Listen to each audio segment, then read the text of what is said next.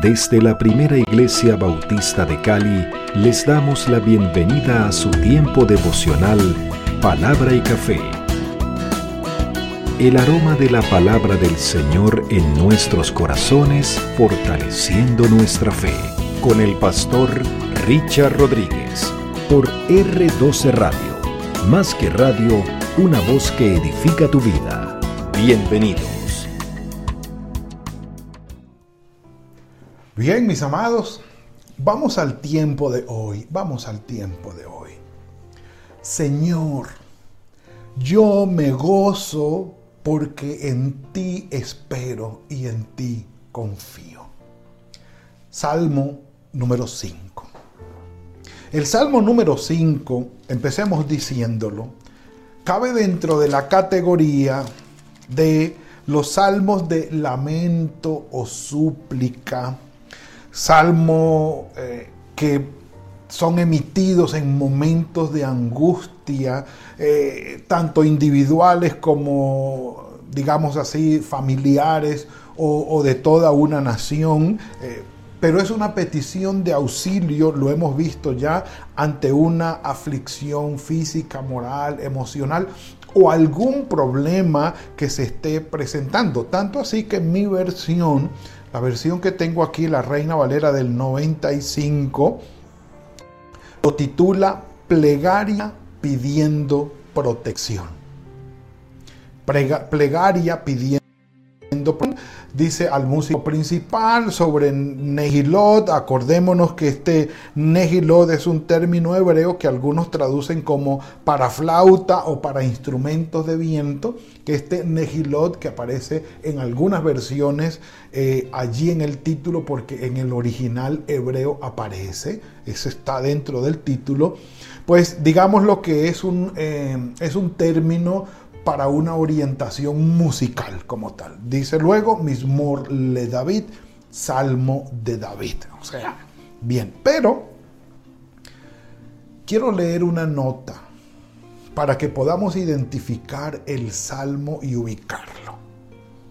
Dice así, el salmo número 5, el salmo número 5 es una súplica, es una súplica de una persona acusada injustamente que acude al Señor para que le haga justicia. Un café por eso. Sí.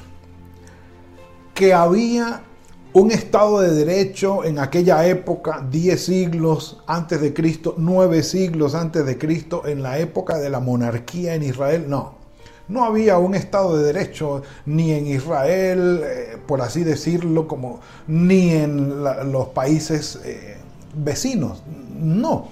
Israel tenía el privilegio de tener la ley del Señor que garantizaba justicia, pero la que garantizaba justicia era la ley del Señor y el Señor mismo, no las personas. Personas injustas, poderosas con el deseo de hacer el mal, con el ánimo de hacer el mal, y lo llevaban a cabo, en sus manos tenían el poder, y el Salmo número 5 es una oración de una persona que está sufriendo una acusación y una persecución injusta, porque es inocente, obvio que quienes lo están acusando y lo están persiguiendo injustamente son personas que tienen el poder para hacerlo. Bien el poder político o bien el poder militar o ambos. O ambos hablando de la época. Hablando de la época.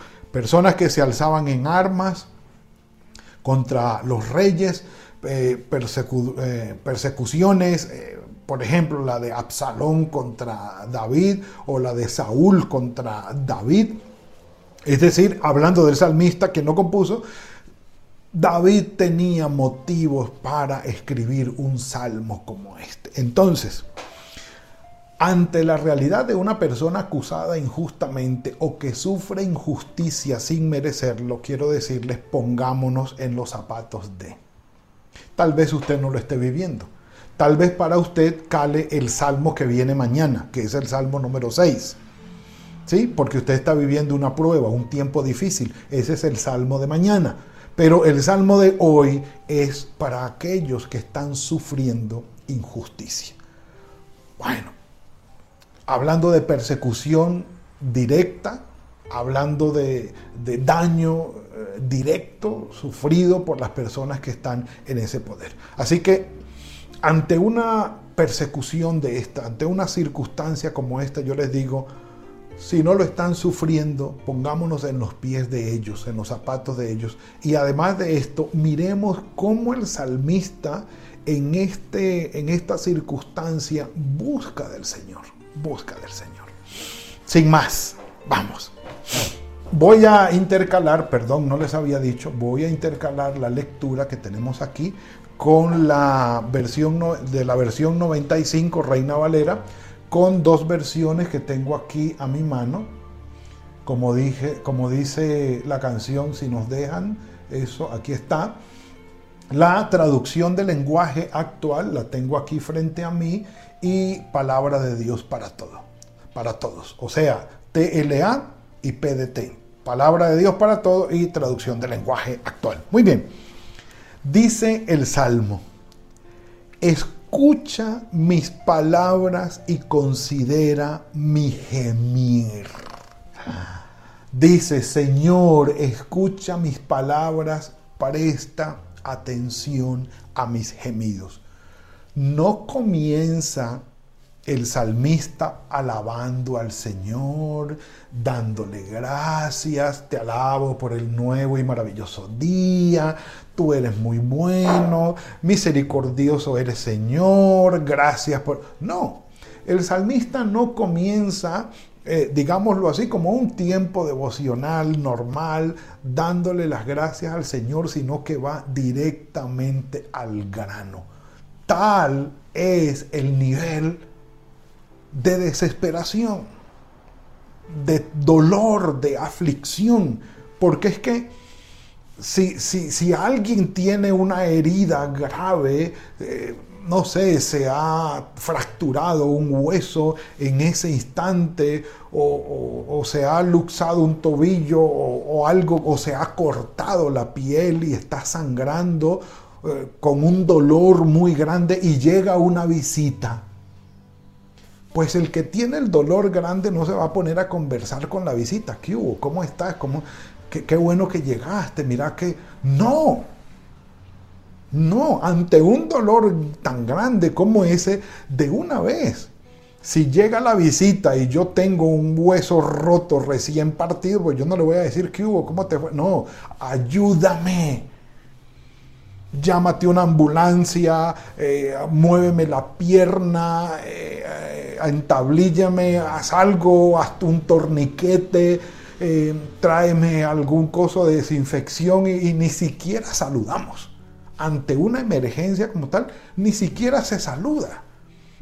Porque lo primordial es lo primordial. Tal es el grado de ansiedad de dolor, de dolor perdón, y de angustia del salmista que de una vez le dice, Señor, por favor, escúchame. Un café por eso. Mm.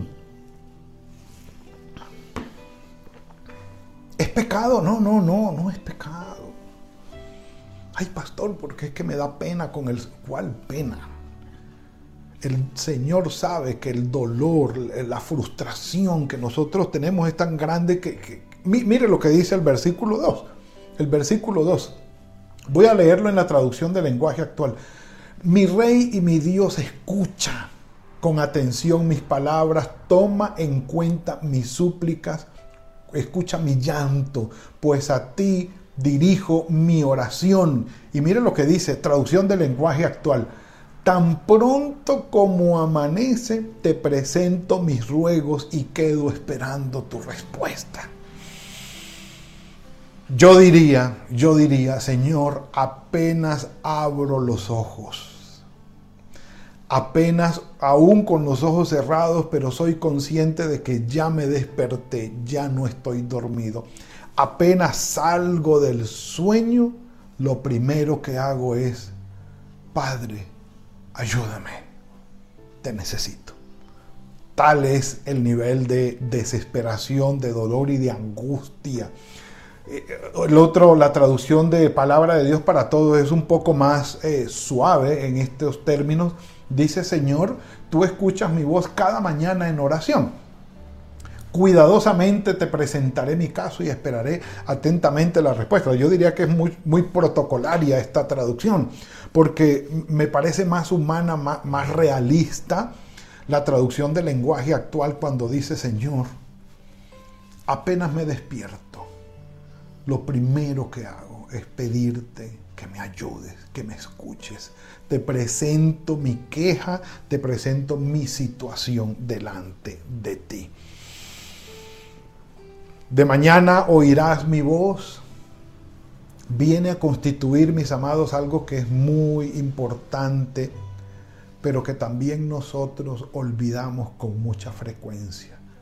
La oración viene a ser un refugio, un aliento, una fortaleza del Señor para nosotros. Por favor, no olvidemos y no descuidemos nuestra vida de oración, alimento espiritual. Sí, refugio, eso, ese es un bálsamo sobre nuestro corazón. Sí, eh, precisamente cuando Pablo lo dice, dice que cuando oramos, la paz de Dios que sobrepasa todo entendimiento viene sobre nosotros. No dice, ya te va a responder, no, no, no, no. Y, mucho menos que la paz es por la respuesta, no. Es el efecto de la oración sobre nosotros. Entonces, considerando el caso del salmista, tenemos aquí a un personaje que apenas abre el ojo de una vez, Señor. La gran razón que presenta, ¿por qué me dirijo a ti, Señor? ¿Por qué yo confío en ti? ¿Por qué presento delante de ti mi situación o lo que me aqueja tan profundamente con base en la injusticia que yo estoy recibiendo. Él dice, porque tú no eres un Dios que se complace en la maldad y el malo no habitará junto a ti. Los malos no pueden vivir contigo. Si una persona malvada de corazón va a decir yo no creo en Dios, un malvado de corazón va a decir, Dios no existe. Un malvado de corazón va a decir, deberían prohibir la predicación de Dios. ¿Por qué? Porque te señala los errores, los pecados, la injusticia, la maldad y la perversión que hay en el corazón. Y por eso dice, decía mi papá, el malo no quiere que haya Dios, ni oír predicar a Cristo. ¿Por qué? Porque el mensaje va directamente a lo depravado de su corazón y lo acusa y le muestra que está por un corazón por un camino totalmente malvado y depravado y que sus acciones, pensamientos y actitudes no es lo mejor, entonces no les gusta. Por eso los malos no pueden llegar y sentirse cómodos con la predicación de la palabra. Por eso la sacan de las escuelas, por eso la sacan de las instituciones, por eso la sacan, ah, si pudieran, de la iglesia también la sacaban y de los países. Porque no les gusta el mensaje, porque los malvados y Dios mm, mm, son como el agua y el aceite. Nada que ver. La explicación de por qué han sacado la palabra del Señor y por qué no les gusta que prediquen lo que la Biblia dice en cuanto al pecado es porque su corazón está lleno de maldad. Sencillo, sencillo. Entonces no les gusta la predicación. Entonces, porque tú no te complaces, Dios. Y pudiéramos citar directamente el Salmo número uno muy cerca en mi Biblia, pasando una página no así los malos que son como el tamo que arrebata el viento, por tanto no se levantarán los malos en el día del juicio, ni los pecadores en la congregación de los justos, porque el Señor conoce el camino de los justos, mas la senda de los malos perecerá. Es muy sencillo de explicar porque tú no eres un Dios que se complace en la maldad y el malo no habitará junto a ti. Los insensatos no estarán delante de tus ojos porque tú aborreces a los que hacen iniquidad. Sí, pastor, pero el Señor aborrece a los que hacen iniquidad a sabiendas les cae mal. Destruirás a los que hablan mentira, al hombre sanguinario y engañador, abominará el Señor. Sí. Entonces, por eso yo les digo, es muy incómodo, es muy incómodo para aquellos que tienen un corazón de este talante, encontrarse con el mensaje del Señor. No les agrada, no les agrada. Y si ellos en su haber tienen el poder para excluir el mensaje, prohibir el mensaje, limitar, lo van a hacer. Lo van a hacer, porque no les gusta. Y y si quieren conservar la tradición de la predicación de la iglesia, de la congregación, entonces se van a meter allí a decir, venga, no hable de pecado, hable de errores. Eh, no hable de o no califique como pecado tal y tal cosa, califícalo como defecto. Y si es posible, no mencione estas y estas y estas cosas como pecado. Y hay otros que se han atrevido aún más a meterse dentro de la palabra y a torcer la interpretación y aplicación de la palabra de tal modo y a tal grado que lo que la Biblia dice que es pecado, ellos van a decir, no, realmente no es pecado. Eso es querer tapar el sol con un dedo, porque lo que ellos quieren que no se llame pecado, el día que lo afecten o que lo afecte a él, entonces ahí va a dolerse, entonces va a reclamar y a decir, ah, no, no, no. Sí, por ejemplo, dejar impune al violento, al que ha sido asesino, homicida, genocida, dejarlo impune. Ah, bueno, listo. Pero el día que te secuestre a ti y que te mate a un vecino tuyo, a un familiar tuyo, y que te dañe a un hijo tuyo, a una hija tuya, ahí sí te va a doler. Entonces la cosa cambia. Entonces, mis amados, la palabra de Dios tiene una guía o es una guía absoluta. Pastor, que no hay absolutos. Sí hay absolutos. La palabra del Señor es nuestra guía absoluta aquí en Pekín y, y en Nazaret y en Capernaum. En todo lado. Sí. Y lo que es pecado aquí es pecado allá y acullá, y fue ayer y fue hoy y será mañana. Punto. Lugar y tiempo. Porque entonces vamos a volver esto un despelote gigante, pero avancemos. Mas yo, dice, el más es un pero. Aquí está en la en la, en la traducción de la palabra de Dios para todo, dice, pero yo disfrutaré de tu presencia gracias a tu abundante y fiel amor y me inclinaré hacia ti para adorarte en tu santo templo. Dice, guíame, eh, Señor, en tu justicia a causa de mis enemigos. Dice mejor aquí, Señor, ayúdame a llevar una vida justa aunque mis enemigos me acechen a cada instante, haz que sea fácil para mí vivir de la manera que tú quieres. La traducción de palabra de Dios para todos. Me encanta ese versículo 8. En la boca de ellos no hay sinceridad. Su interior está lleno de maldad. Sepulcro abierto es su garganta. Su lengua es mentirosa castígalos Dios. Sí, es una petición de imprecación. Señor, castígalos. Que caigan por sus mismas intrigas, que caigan por sus mismas mentiras, que caigan por sus mismos malos procedimientos, por la multitud de sus transgresiones. Échalos fuera, Señor, porque se rebelaron contra ti.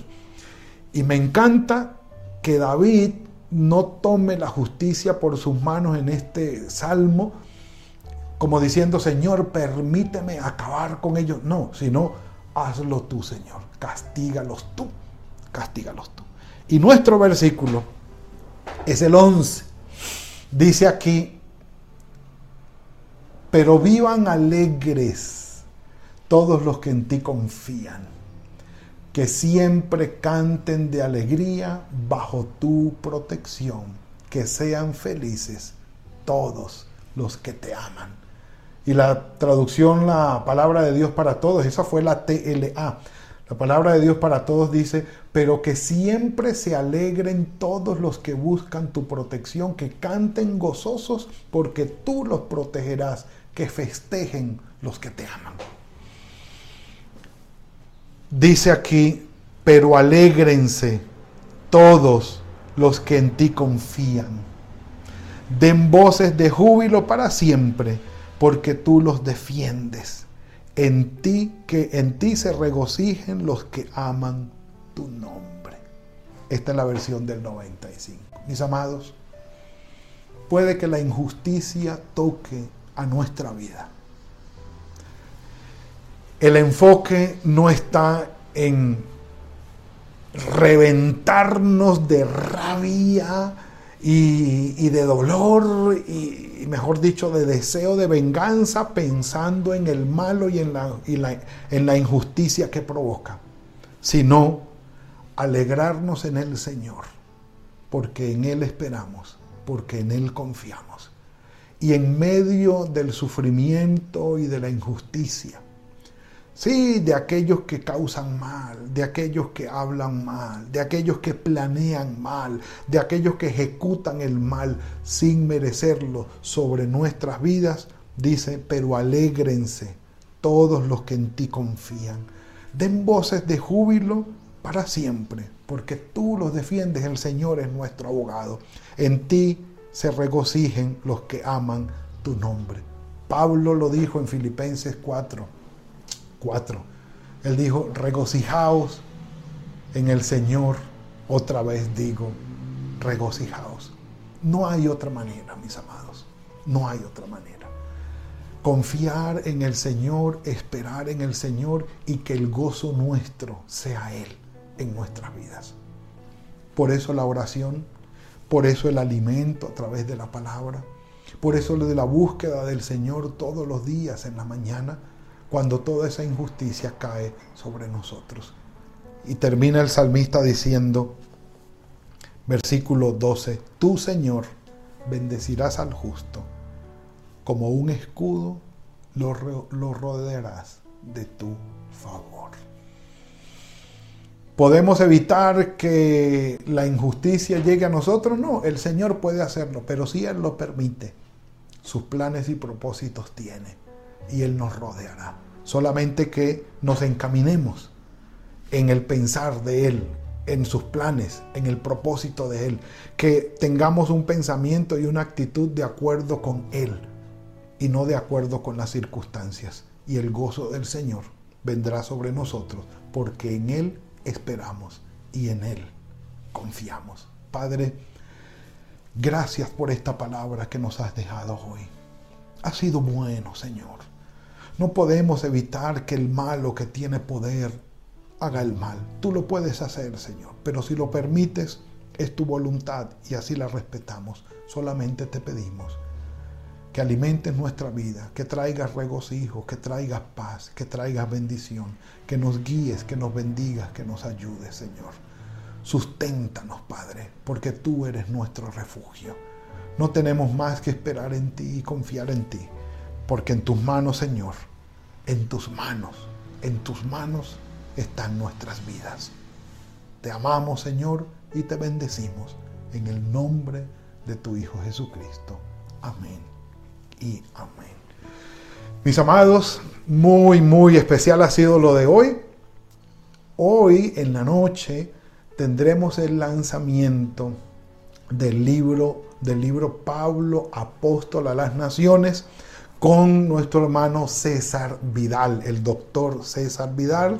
estará eh, presentando este libro, estaremos, eh, digamos, desde la plataforma de nuestra emisora R12 Radio, tengo que leerlo, no mentiras, y va a estar Mami allí y el equipo de R12 Radio eh, entrevistando al doctor César Vidal en la presentación de este libro, Apóstol a las Naciones. Así que esta noche a las siete y media de la noche estaremos pendientes de esta transmisión. Y el domingo, el domingo, el seminario Desvío. Ya algunos se han inscrito algunos han ya mandado su interés. Eh, vamos a invertir estos 40 mil pesos. Inversión de dinero, sí. Vamos a invertir este tiempo desde las 4 de la tarde hasta las 7 de la noche, este domingo 18. Extraordinario, ¿sí? Cuando no entendemos lo que pasa en la vida, cuando la vida no tiene sentido con todo lo que nos está pasando y cómo Dios está obrando y puede obrar en nosotros. Seminario Desvío basado en la vida de José, el que fue vendido a Egipto. De manera que nos veremos entonces, si el Señor lo permite, ahora en la noche y mañana a las 7 de la mañana con palabra y café. Gracias por compartir con nosotros este espacio de palabra y café. Hasta una próxima oportunidad por R12 Radio.